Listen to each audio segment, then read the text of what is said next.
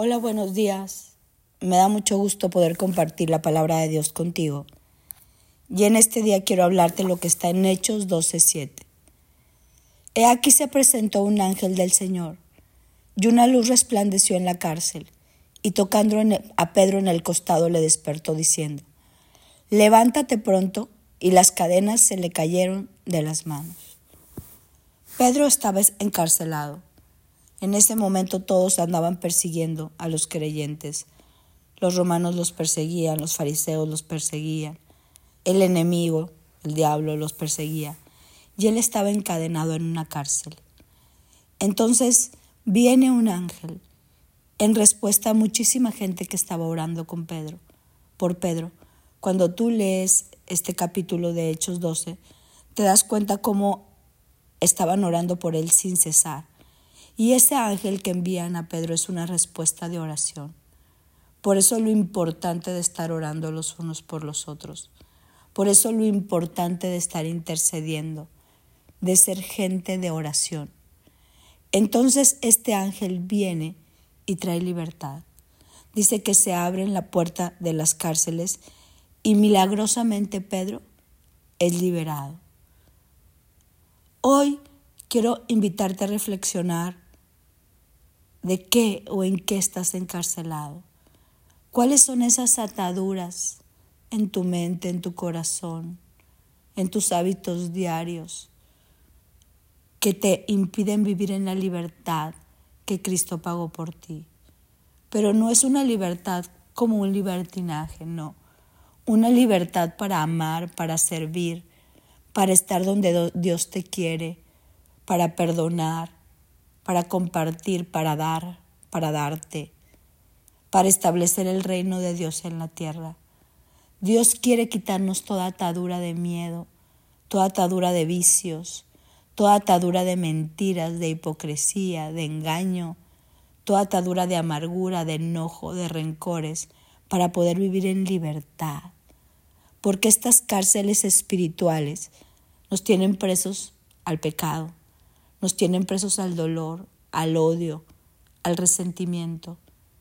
Y Jesús vino a liberarnos.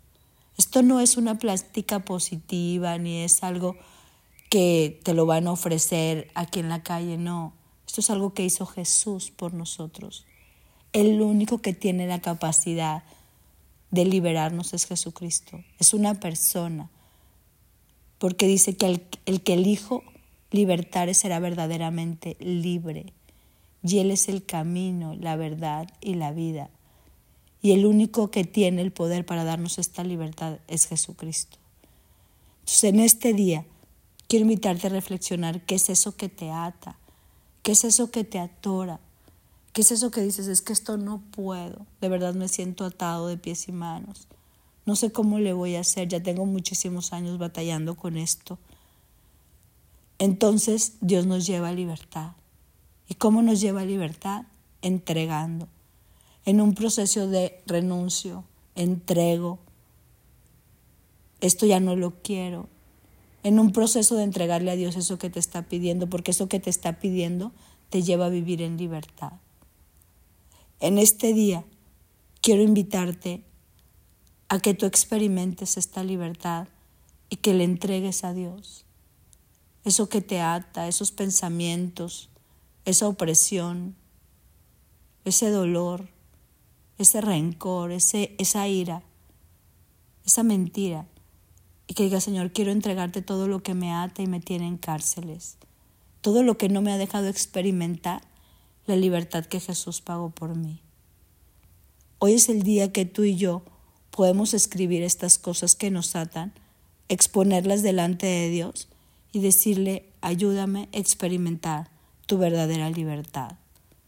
Estoy segura que veremos las, las cadenas caer, las puertas de las cárceles abrirse. Dios tiene esto planeado para ti. Y si no sabes cómo hacerlo, pide ayuda. Pide ayuda y dile a Dios, llévame con la persona correcta que me va a ayudar a entrar en esta libertad. Acuérdate, al que el Hijo libertare será verdaderamente libre. Y Jesús quiere liberarte.